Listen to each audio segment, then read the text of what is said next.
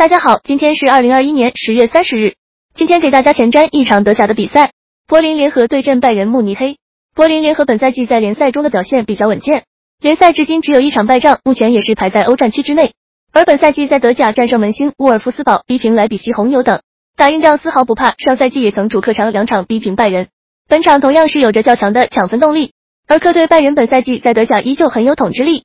胜率极高，并且火力凶猛。不过拜仁周中的德国杯零比五惨败给门兴，被淘汰出局。